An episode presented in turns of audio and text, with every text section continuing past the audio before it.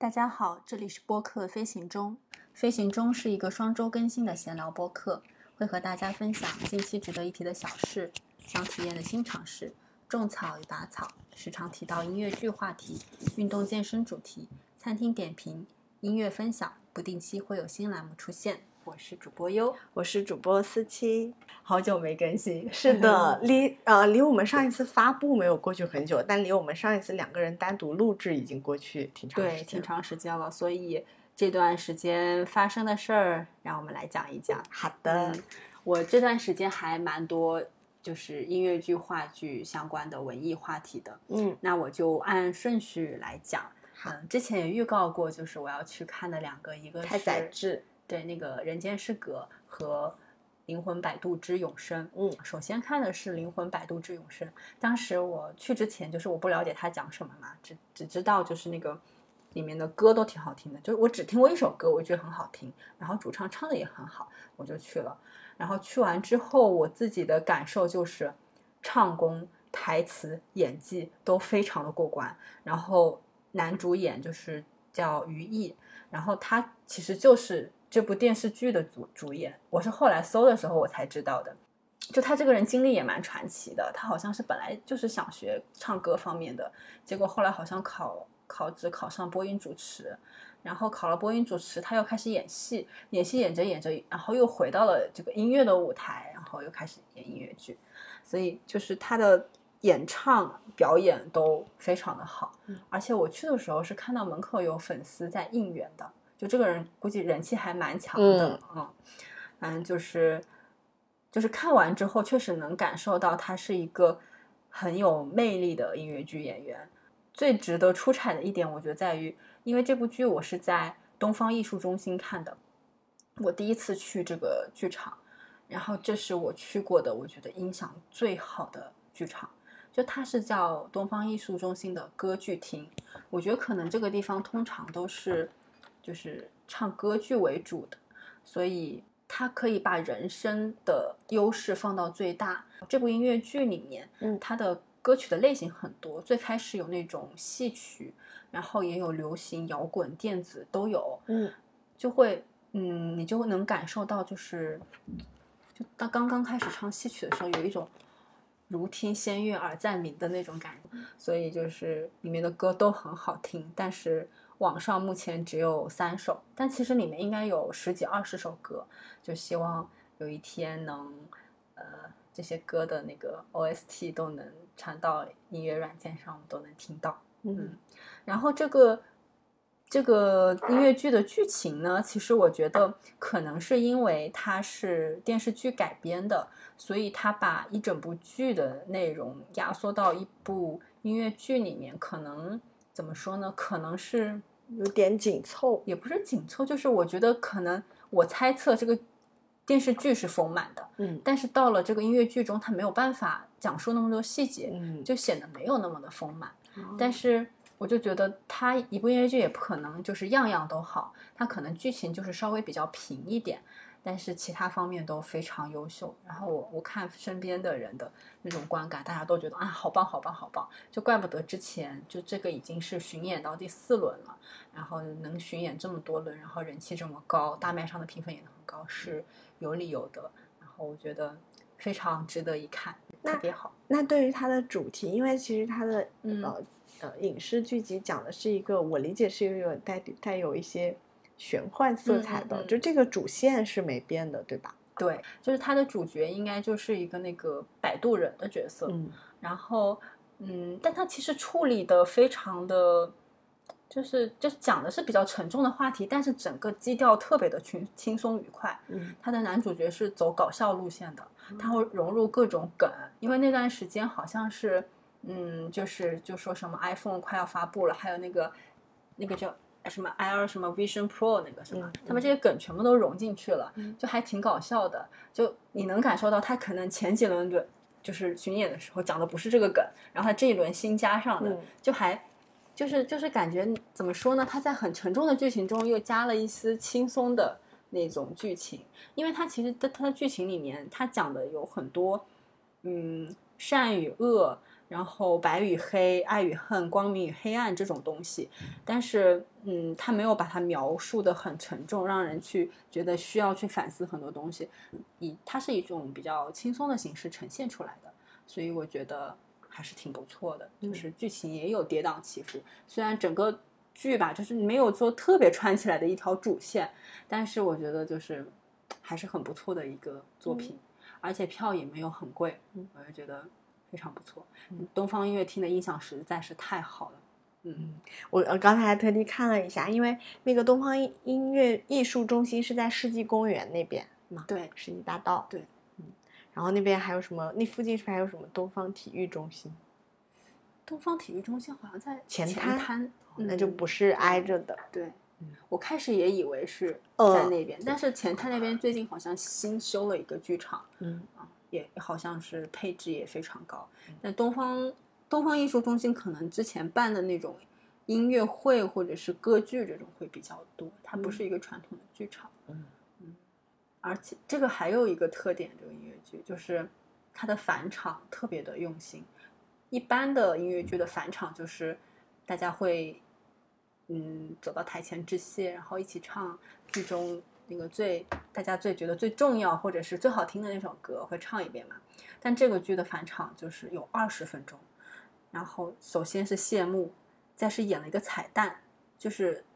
他给这个剧编了另外一个结局，就特别有意思的一个彩蛋。然后还有一个叫嗯，他说是他们这个音乐剧的一个特色叫无音乐返场，就是。所有人都会，所有的角色都会单独出来唱一个歌，哪怕那些在旁边配舞的那些小角色，然后就就听清唱吗？对，就是没有那个背景音乐的，就是从最最小的角色开始。因为于毅他是，哎，他是上海戏剧学院的吧，还是上海音乐学院？好像上海戏剧学院的。然后他就说，这都是上海戏剧学院的学生，然后就让那些孩子们，然后来展现自己。因为其实他们可能在剧中就只有合唱。然后没有人能看到他们，就是每个人自的表现，没有人看到那么具体，因为目光全都锁定在主角的身上嘛，所以就是给他们一个展现机会。然后最后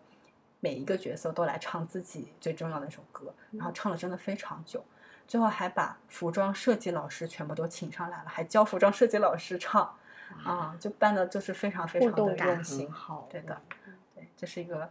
非常好的体验，嗯。嗯。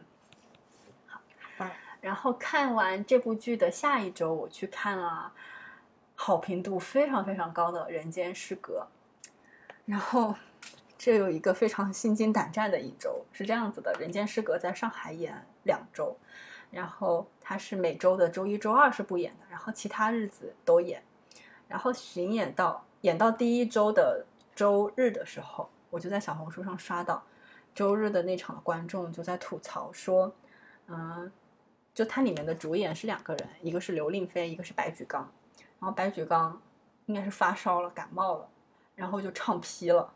就全场都劈三个多小时。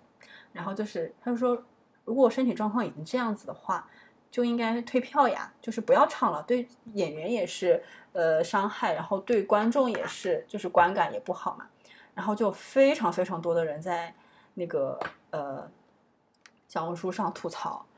我当时就想，我买的是星期五那一场，他是周日开始发烧的，或者可能周六吧，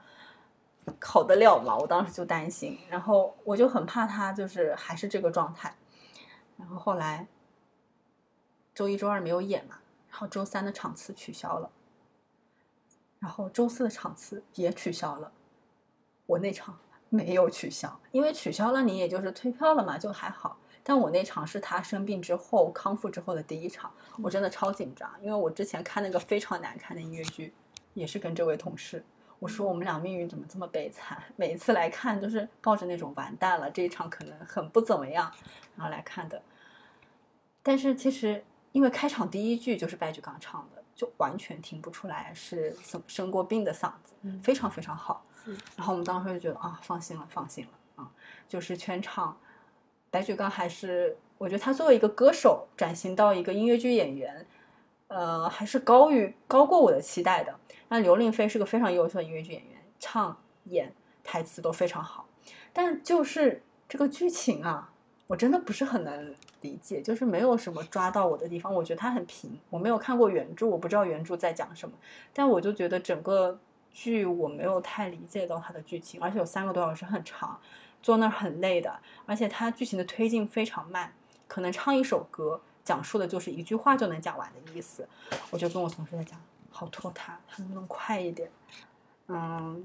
所以我对这部戏就是一般。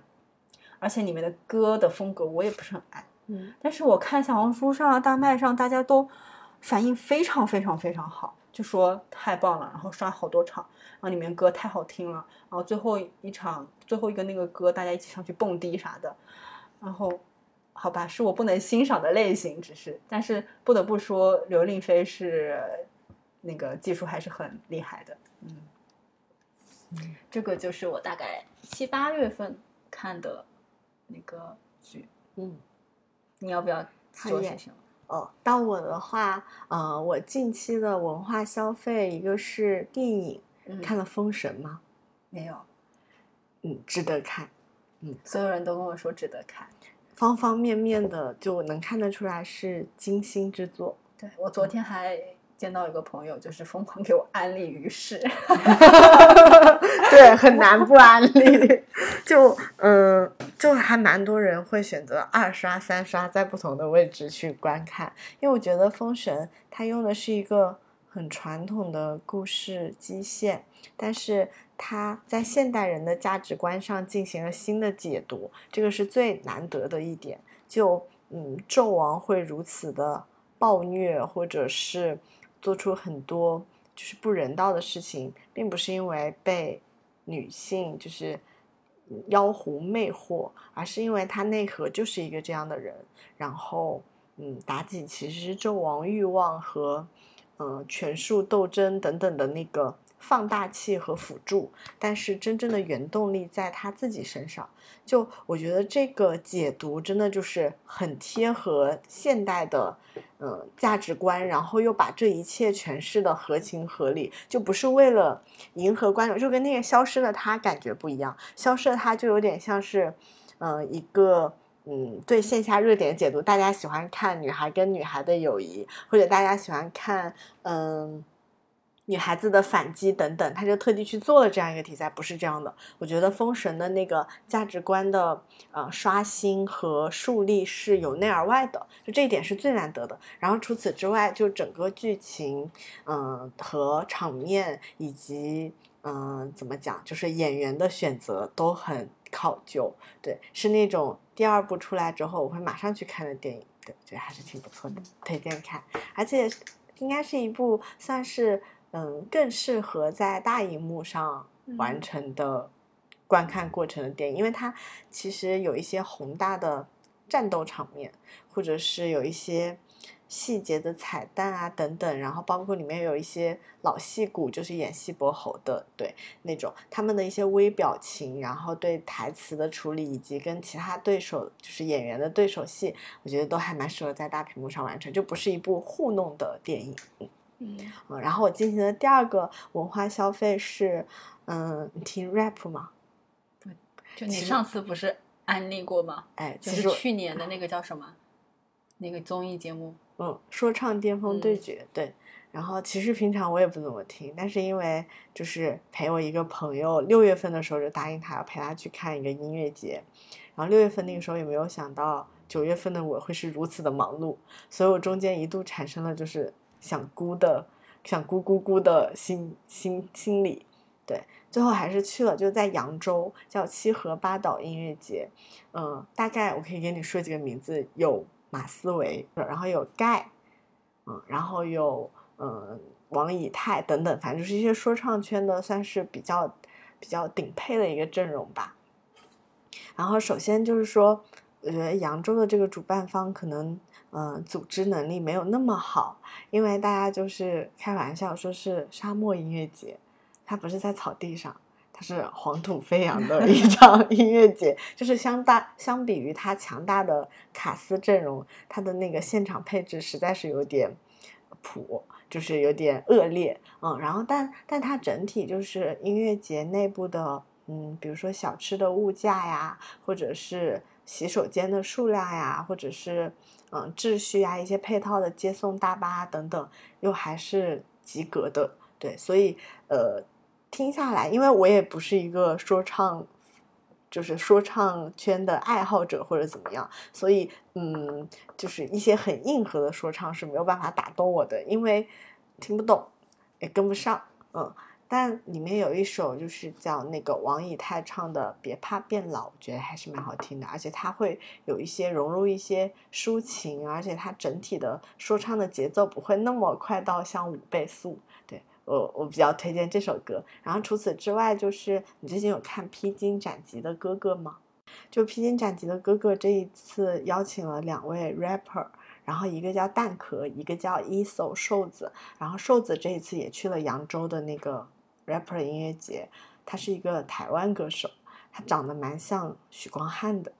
嗯，就外形条件非常出众，然后说唱水平也还挺专业的。他们在最新一期，然后那个蛋壳也去了这一次的扬州，就相当于就是两位披荆斩棘哥哥里面的 rapper 歌手都在这次扬州表现。他们的现场很稳，并且他们在最新一期的节目里是三个人组队，他们跟陆毅组队，然后教会了陆毅说唱。哇哦，陆毅学的怎么样？就他们就有一个非常好的 before after 的前后对比效果，说那个 before 的效果就是远远的走过去，你看到就是教导主任在说唱，因为陆毅就比较一身正气，对对对，而且他们俩很棒的一点是，他们嗯在披荆斩棘的舞台上合作的那首歌叫没时间后悔，然后他们把里面所有说唱的部分，就是可以放光彩的部分都给了陆毅。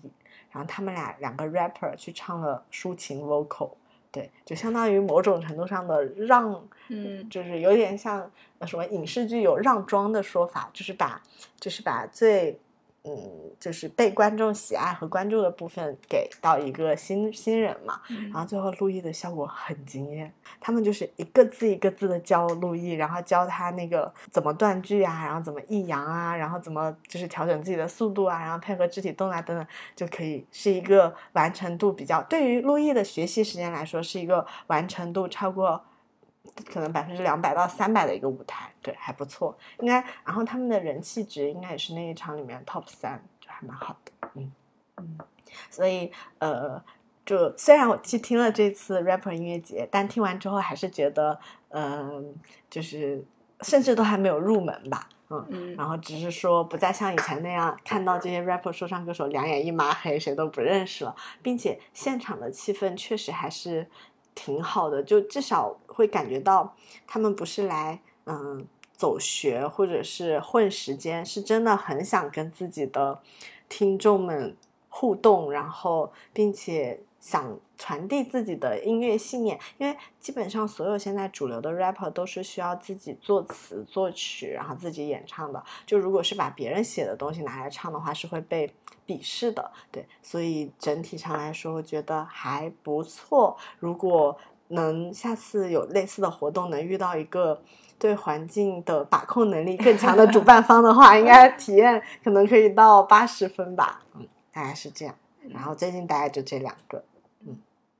好呀，好呀。嗯，那我再说我九月份的文化活动。可以。对，九月份其实没有看音乐剧，但是看了一个话剧和一场音乐会。嗯。然后这场话剧呢，是其实在四五月份上海话剧艺术中心它发布下年呃下半年的整个的话剧安排的时候，我就看中了，我就说它开票，我想看。然后呢，它叫《完美陌生人》，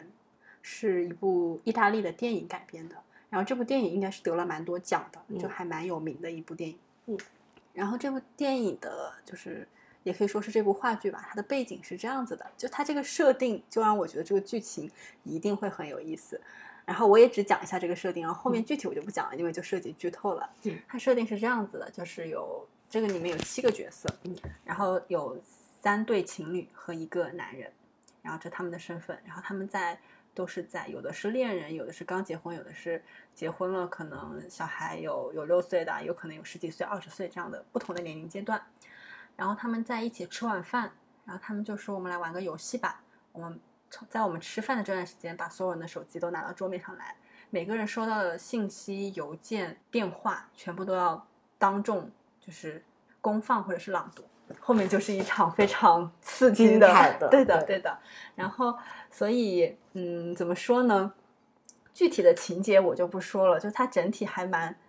就是又刺激又搞笑嘛。嗯。所以你能在现场听到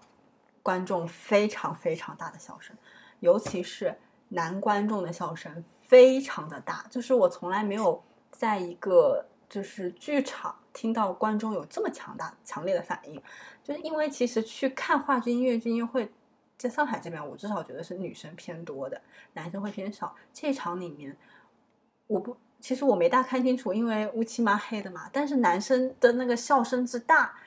让我觉得这个里面有至少百分之五十以上是男生。我不知道是不是因为你们那些剧情的点，就是戳到了他们内心深处最底层的那些想法，是他们那些肺腑之言，因为。他他会讲到一些什么出轨啊，然后之类的那些，就是笑的真的太大声了，我觉得可能戳到他们的痛点。而且整体看来啊，就是在这里面每个人，就是表面上看起来都很好，其实背后都很不堪。我在我至少在我看来，男性角色比女生角色要更不堪啊，所以我不知道为是不是这些点戳中了现场的男观众们。总之很精彩，很好看。然后还有一点就是。就是他是不是在一起吃饭嘛？所以他是会现场就在那做。演出还没有开始的时候，就是时间还没到，我就看已经有演员在舞台上做饭了。然后呢，他七点半开始，我也没有吃饭。然后吃的是他，因为是意大利电影嘛，吃的是意大利菜，真的太香了。我坐在台下，就是他们真的非常认真的在吃，我在台下非常认真的在饿，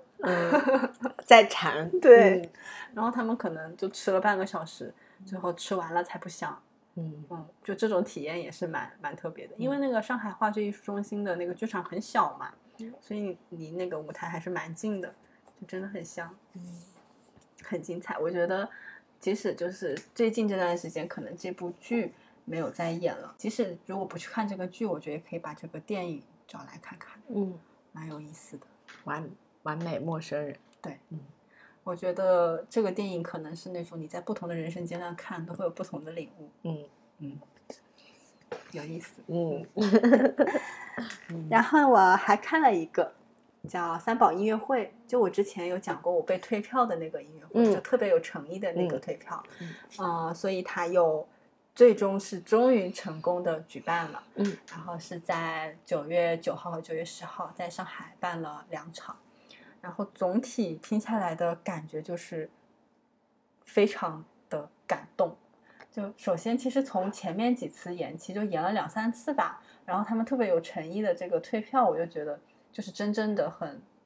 就是有很热爱的在做这件事情。然后另外的话，就是它其实是一个类似于音乐剧里面的选曲的一个集锦的音乐会。所以它不是一个完整的音乐剧，而是说每一个剧里面挑一些歌出来，然后这些歌全部都是中国原创音乐剧。就这我可以讲一下三宝的背景，就是就是没有听音乐剧的人可能不太了解，但是一定都听过他的歌，比如说金粉世家的那个《暗香》和《让它降落》都是他作曲的。哇，啊，所以大家应该都是听过的。然后他除了影视作曲，主要还是做原创音乐剧，所以他算是那种中国音乐剧。就是比较早的那种创作者，嗯，所以他这里面唱的也都是那种很经典的那个原创音乐剧的那种里面的歌，嗯，所以其实是我都一部一部都没有看过，因为我开始了解中国音乐剧的时候，都已经是他创作了可能有十年八年那么久的时间了，嗯，所以他后面就说他要呃可能开始准备复排这些音乐剧或者写新的音乐剧，就大家都还。蛮期待的，嗯，然后这个其实它最最有亮点的地方在于它是有一个非常大的交响乐团，嗯，就是在现场演。因为一般的音乐剧它都是，要不然是放那个背景音乐，要不然就是会有一个小的乐团，可能四五个人，然后在乐池或者后面的角落里面演。然后这次大概是有一个三四十人的一个完整的交响乐团，然后你就会觉得。交响乐团那个恢宏的背景音乐，就是就是让你头皮发麻，真的就是非常伟大，就很感动的那种感觉。然后你在听歌手演唱的时候，你还可以拿望远镜看每个拉大提琴的呀、吹长笛的呀，或者在后面弄那个叉的呀，就就就觉得也都非常的有意思，嗯，非常非常棒。但这应该是就是最后一场，因为他只在北京开了两场，上海开了两场。嗯因为就是是这样子，就是三宝老师的老婆是这个音乐剧的出品人，嗯嗯，三宝老师大概有五十多岁吧，可能快六十，我也不知道具体多少。嗯，但他老婆可能就比我们大一两岁，啊，就很年轻，是他嗯曾经某部音乐剧的演员，嗯然后就很多人就会背后议论这样的嘛，就说哎呀找找个这么年轻的，但是我觉得这个女孩子真的非常非常的厉害，她也嗯非常非常的热爱音乐剧，就其实她结婚之后就没有干这一行了，就是在家生娃，然后做直播。嗯就他说他做直播的理由就是赚钱，然后支持三宝老师的音乐梦想。他说我我们办这个音乐会全部都是亏的，延期就更亏了，因为他们找了这么优秀的交响乐乐团，然后还有合唱团，然后包括我整体听下来，我就说文广的音响什么时候这么好了？结果他结尾的时候说，音响全部都是他们音响团队人肉背来换上的，就是成本非常之高。他说其实就是为了，就是不计成本，就是想展现这么一台音乐会，就不是任何商业性质的。就开始有人会说他就是。呃，找了那么多赞助商来赞助这种音乐会啊，还包嗯括之前退票的那个礼盒里面也放了一些赞助商的产品啊。嗯有人就说，就是音乐这么纯粹的艺术，你不需要把这么多商业的东西掺杂进来。然后，但他说，就是再好的艺术也需要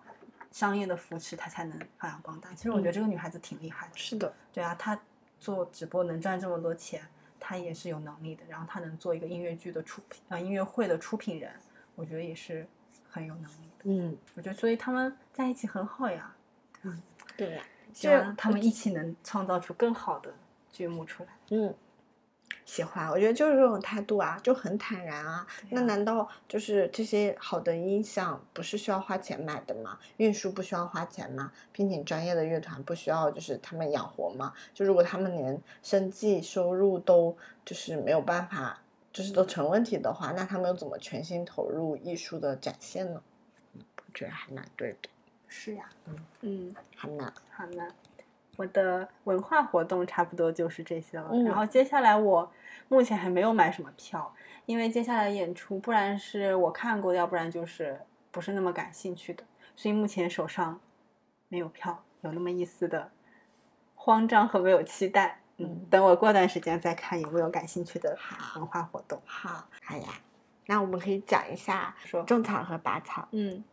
好，嗯，我最近买到的比较满意的实体产品是一些桌游，嗯然后这个就可能又说到跟文化消费差成的部分。你玩过剧本杀吗？嗯对就嗯，比如说，嗯，这个话题我觉得处于男生和女生感兴趣的娱乐项目嗯很不一样。对，就类似于可能男生女生出去约会的话，那呃，除了吃完饭，大家要看电影的时候，可能就会涉及到大家感兴趣的电影题材不一样，或者是对一个电影的。嗯，就是认知和判断不一样，等等等等。但我觉得玩桌游是一个比较好的就是大家都会觉得还有意思的。对，都会觉得能从里面获嗯得、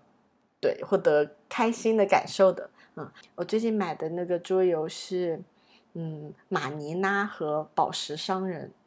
他们都是那种策略竞技类的。马尼拉这个桌游是航道贸易，大家都是商人，然后要就要交易，比如说丝绸、呃玉石。嗯，珍稀的中药材等等，要在这个航道上把这些物品运输到嗯，就是航道的末尾。当你能成功的把你嗯在的那个商品运过去了之后，会导致整个嗯股票市场怎么讲，金融市场同类型的呃商品的期货的价值的上升，然后一个一个的往上，那最后就是大家结算手里的财富值就会需要到你手里的商品的。你成功运输的商品的价值，然后以及你手里掌握有的股票的它对应的期货的那个那个金融市场的价格进行一个综合结算，还蛮有意思的。嗯嗯，然后另外是有一个，我觉得宝石商人可能跟马尼拉比较类似，宝石商人就是说宝石贸易的，类似于丝绸之路的那种，就嗯，但它的整体规则就比马尼拉要简单很多，就不展开讲。但我觉得这个项目还是挺好玩的。然后之后的话，如果我们有一些嗯联谊活动啊，对，可以选择。我以为你是在找有什么可以跟你对象共同干的事情。没有，我们已经结婚这么多年，我不需要。但是我觉得很值得安利给你。我们我们之前有一个同事，有个很可爱的女生，她跟我说，说你可以介绍一帮我介绍对象吗？我说啊，然后她说，我说可是就是会很尴尬嘛，然后要干嘛？我说玩桌游可以吗？他说可以是可以，但是我怕对方发现我是笨蛋。超可爱，对，就很搞笑，但是确实还蛮好玩的。嗯嗯可能也能看出来对方是不是笨蛋。嗯，但是就是笨蛋也不是一定不好，对啊，对吧？对啊，就是有人就是喜欢笨笨蛋。就相处起来很轻松，对还蛮好玩的。因为我感觉男女生约会如果老是一直吃饭的话，会越来越胖的。对，就两个人一起变成大肥猪，就也不好。然后，然后看电影的话也很容易就就意没有交流意识形态的分歧，就怕的就是有交流，有交流也很崩溃。对，嗯。我就是一个朋友，就是周末说要一起玩什么的，反正就是他们缺人嘛，然后就要凑人数，就一起去玩了一场剧本杀。然后他就说你喜欢玩什么题材的剧本杀？我说他就想玩那种实全息投影实景恐怖本，就有人进来吓人的那种。我说这个我一点都来不了，我说我只能玩一些，嗯，就跟你那个心态一样，就是当我不上班的时候，我希望玩一些欢乐的，嗯然后不太需要动脑筋的。我说我们能不能玩一些娱乐本？然后选了一个叫搞钱 他名字就要搞钱。就叫那个本儿就叫搞钱。然后当那个那个 DM 拿的娱乐本进来，大家要选什么的时候，他就大概介绍一下每个人物的呃性别、年龄。嗯，然后大致的职业啊什么，我说给我来那个年龄最大的男性的那个角色，然后我就拿到了一个五十岁的，呃，叫董建国，然后五十岁的一个什么，反正就是一个做生意的男性吧，老男人，很精彩，很好玩，而且就是，嗯，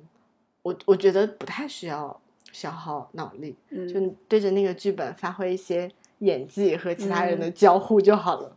因为我原来玩的是那种，就是这种主主要的都是那种悬疑类型的嘛，嗯就谁谁谁被杀了，你要判断出来什么凶手，要推理很久，然后就是这种比较累。对，很累，但最后经常那个结果也比较无厘头。对所以嗯，然后我们那一次就是因为是我朋友喊我去凑人数的嘛，所以同场其实也会拼到其他的陌生人，因为那个本大概需要八九个人一起玩吧。然后他那个小程序上其实是会显示一些大家填的个人信息的。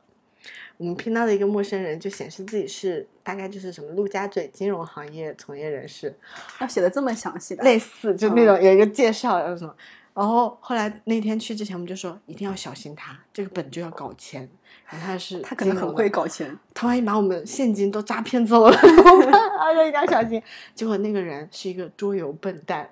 他就不仅没有搞到钱，就是在财富榜上垫底，而且他最后还被大家齐心协力把他的钱又抢走。大家平剩下的人平分，他说他全程就是委屈巴巴、可怜唧唧。如果不是因为他提前在小程序上说了自己是搞这个就是金融行业从业者之外的话，我觉得你你猜一百遍也猜不到他是做这个的，就非常有意思。嗯，但有可能出门在外人设都是自己给的，对的，他可能就是越缺什么，他就越要给自己加一点什么标签。，对他最近就是几近央求的说。我已经是差不多算钱最少的人了，你们为什么还要一起来抢我的钱？就 非常搞笑，嗯，还是蛮好玩的。如果如果之后还有那个搞钱二点零，你有时间的话，我们可以一起去玩。好呀。嗯，那我觉得做这些本的人也很，就是洞察时事，就觉得现在年轻人根本都不 care 什么那些找对象啊这种事情，只专注于搞钱。对我之前在上一份工作团建的时候，大家齐心协力选的那个、那个、那个本儿。是大家一起经营一家洗脚城，然后那个洗脚城就大家都是技师，然后要按摩服务好客人，然后再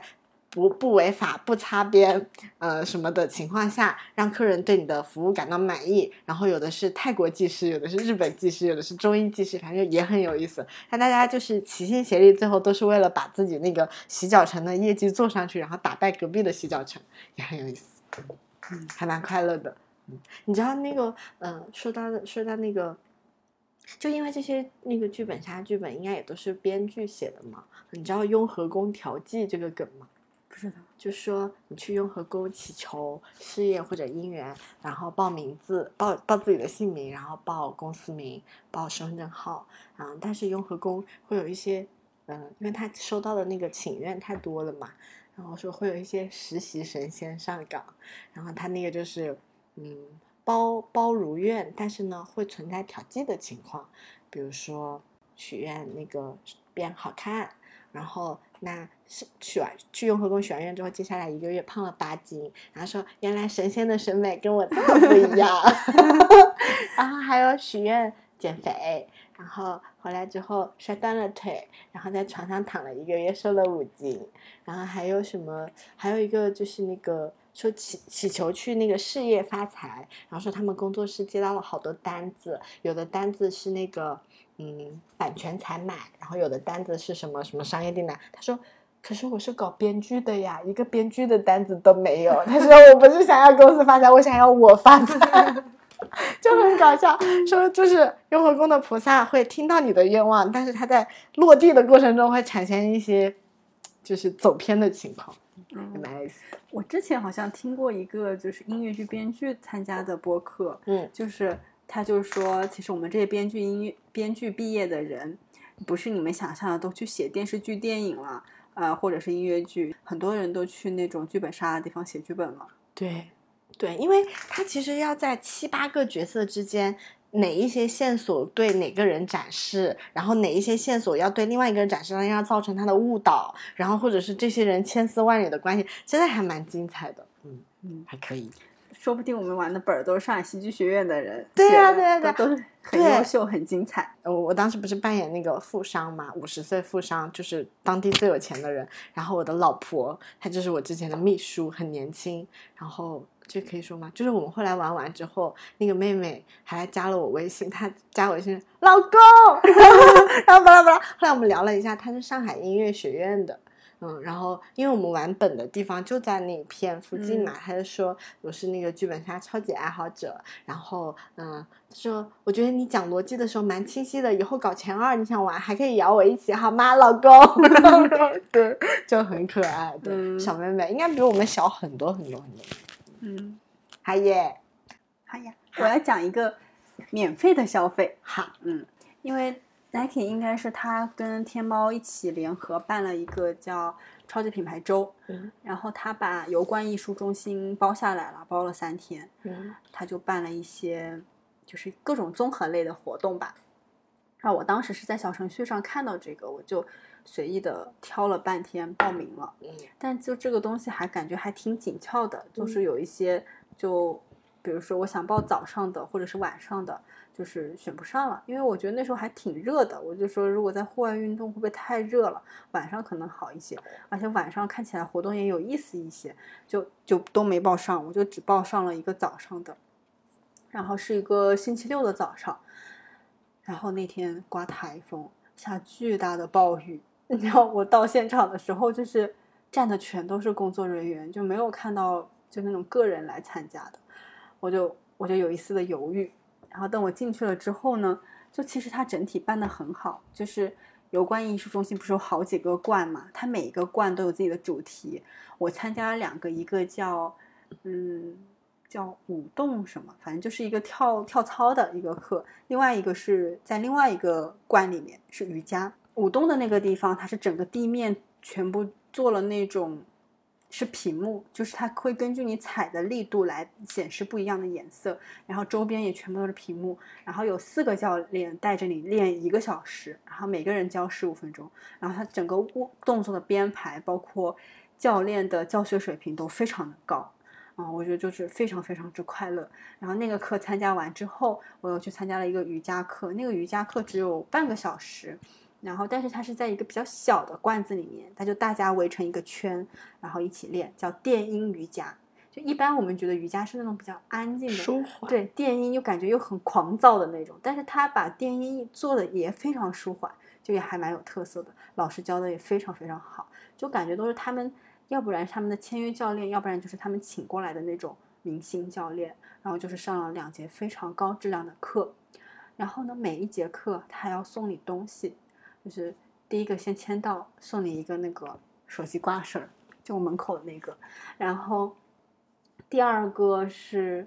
呃，那个舞动的，舞动的我没有拿到，就是很奇怪。就是我我本来想报这门课的时候，就是已经报不了了，但是由于下大暴雨，很多人都没有来。然后呢，我就说你能不能让我进去，反正也没有买。他说可以让你进去，但你领不了那个奖品。我说好吧，那就行。然后瑜伽的那个其实也有奖品，但是非常搞笑的是是这样子的，就是我在楼下，他给了我一个瑜伽毯，他说你上去可以铺着。然后我想瑜伽馆正常都会有瑜伽毯嘛，然后我就铺着，我说这瑜伽毯还挺好看的。我练完了之后呢，我就想我要不要把这个带下去给他？我旁边那个女生就是也也感觉她犹豫了一下，就但是也没动。我想可能会有人专门上来收拾的吧。然后我们就下去了，就领那个瑜伽的礼品。然后就是一个黑颜色的袋子，然后有什么东西，我我也没有当场打开看，然后我就拿回家了。我拿回家之后，打开那个袋子，这个袋子里面怎么没有东西呢？怎么是个空的呢？它看起来怎么这么像一个装瑜伽毯的袋子呢？所以就是他在最开始就把瑜伽毯给我了，但并没有说这是一个奖品。然后最后给了我一个空的瑜伽袋，我只带了一个瑜伽袋回家，莫名其妙，什么鬼？就他课真的都特别好，但他现场的组织真的是一团混乱。嗯，就是我包括我问那些工作人员这个活动在哪，那些工作人员就只了解自己的罐，不了解别的罐。嗯，然后当天雨真的超级超级大，然后就是非常的混乱。嗯，但整体还是非常开心的，而且就是现场。摄影师就是像以往的活动都会有摄影师帮忙摄影嘛，而且这次很搞笑的就是他应该是请了很多，也不一定是博主吧，就是那种 KOC、KOL，就甚至是素人博主过来参加。我参加第一个那个操的时候，我就想，原来参加耐克的活动，一般一个活动就一个摄影师，这个人多的话吧，我觉得最多两个也就够了，怎么会有这么多摄影师呢？后来我发现都是那些博主自己带来的摄影师，就大概。我们在那个圆圆圈里面跳，大概也只有二三十个人跳吧。旁边站了七八个摄影师，一直在拍，非常专业的设备，各种云台什么的。哦，所以我觉得，而且看到大家也都是那种，就是跟那种去健身房就想着我要减肥，我要减肥的那种来健身的人不太一样。就大家都是那种超级热爱运动，每个人都非常有生命力、感染力的那种。哦，我觉得可能很多都是运动博主。是的，嗯，让耐克选人的眼光应该还是很高的。然后他这个活动办了三天，然后每个人就是你去签到，就是你单次只能报半天，你要去多次，你要报多次，我都不知道。然后它整个流程设计的还蛮好的，就是我我过了之后我就失效了，里面东西我就看不到了。啊，但如果我知道的话，我可能会再报半天，怎么样？整个办的确实很不错，嗯嗯，而且很就是它没有那么的商业化，就是你进去他就要你买产品呀，干嘛干嘛干嘛的，反倒是就是这些各个那种小的细节都做的挺好的。觉得耐克可能就是他看到了 Lululemon 那套就是社社群，嗯，Lululemon 的那个活动都约不到的，嗯，更火爆，嗯，就他都是跟那种什么。品牌大使，对，然后还有什么那个健身 Brompton 的店合作，然后大家一起去骑车呀什么的，嗯嗯，好的，嗯，感觉这个体验很不错，我觉得，嗯，可以继续让大家去参加 Nike 的各种各样的活动，嗯，那好的，就我们当时是去的那个西岸那边是香奈儿的展。他们那些找的那个活动供应商，感觉就很专业，非常大家对整个场馆都很熟悉。嗯，我看两次香奈儿的展，我都觉得他们办的特别好，是的，他们那个景搭的也超级好。就真的很认真。他办的展很少，不像有一些品牌，你感觉他天天都在办。嗯香奈儿可能两三年才办一次，但是每一次就是非常好。嗯，好耶，那呃，就是我们的那个呃值得分享的事情，然后种草和拔草，嗯对，然后挑战我们很久没有说了，嗯因为我其实我觉得我们之前的挑战都挺无聊的，我觉得应该有那种巨大的挑战，类似于喝豆汁儿这种。嗯就是那个去吃评分最低的餐厅。对，对，我我最近其实有，就是，嗯，我最近就是被那个某软件上的影响，就比如说我收藏的一些店呀、然后具体我就不点名了，但他又会说什么上海小京都咖啡馆，嗯然后还有什么呃日日系风，巴拉巴拉，就说一堆天花乱坠的。然后等到我去了之后，我发现很不行，就整个嗯店里面的灯光线很昏暗，然后嗯工作人员就是也比较冷淡，嗯，然后可能是因为上海最近经常下雨吧，就充满着一股潮湿的气息气味，嗯，就味道也很不好，然后并且嗯就整个店里的秩序啊，包括就是其实是这一家就这个。就看照片是不是超级 fancy？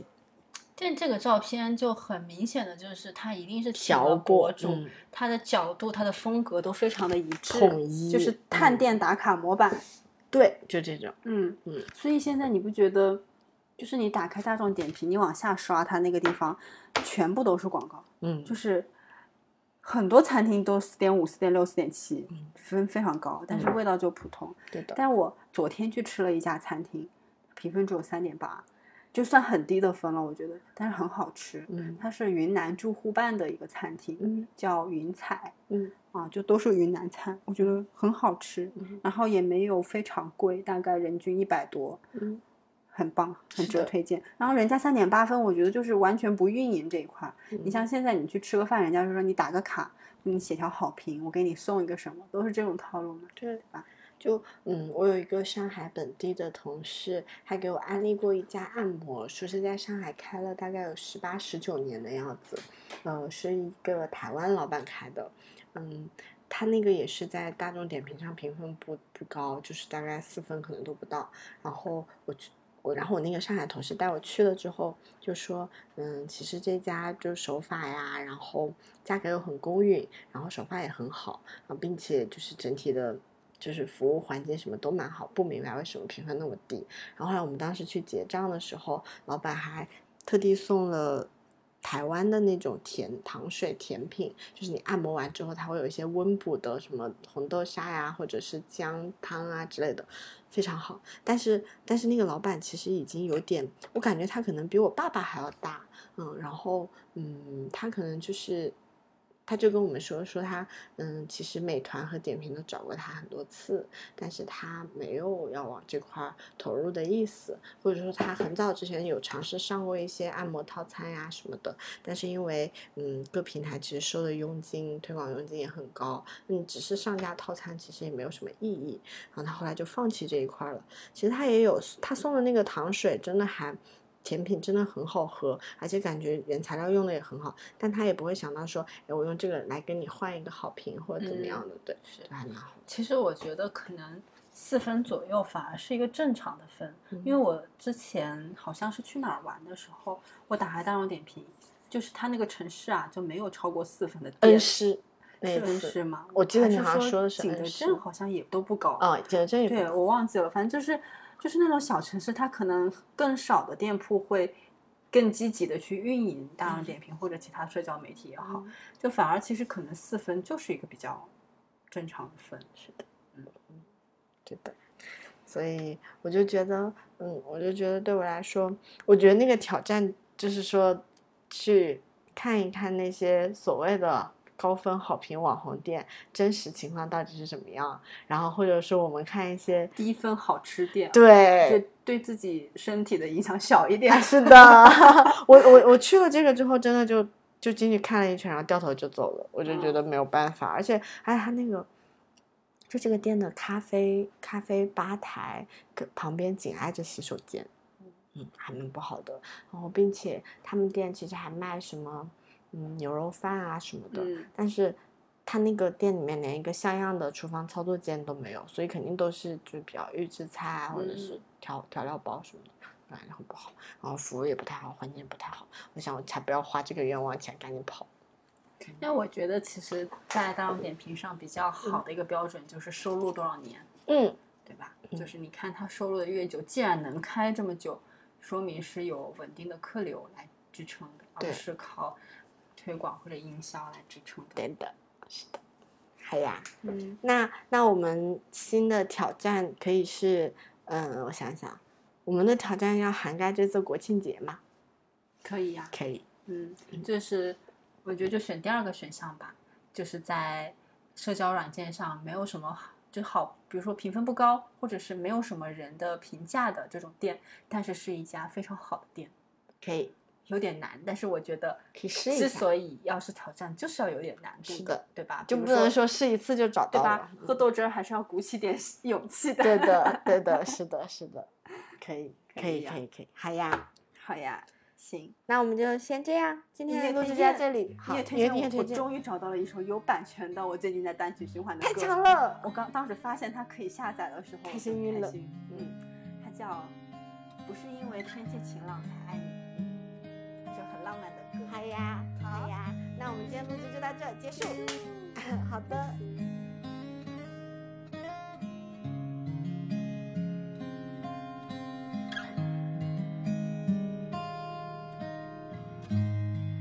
不是因为天气晴朗才爱你，不是因为看见星星才想你，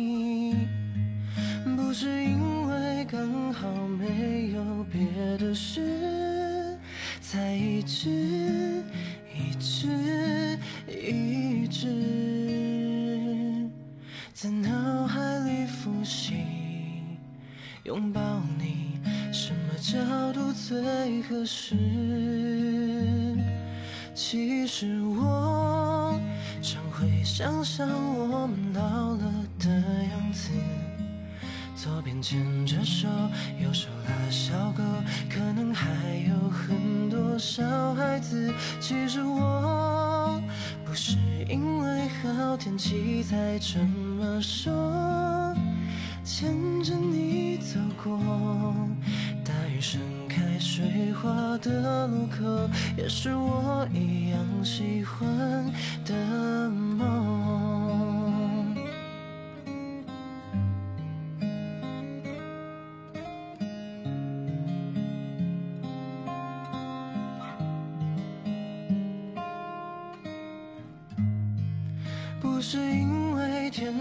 晴朗才爱你，不是因为看见星星才想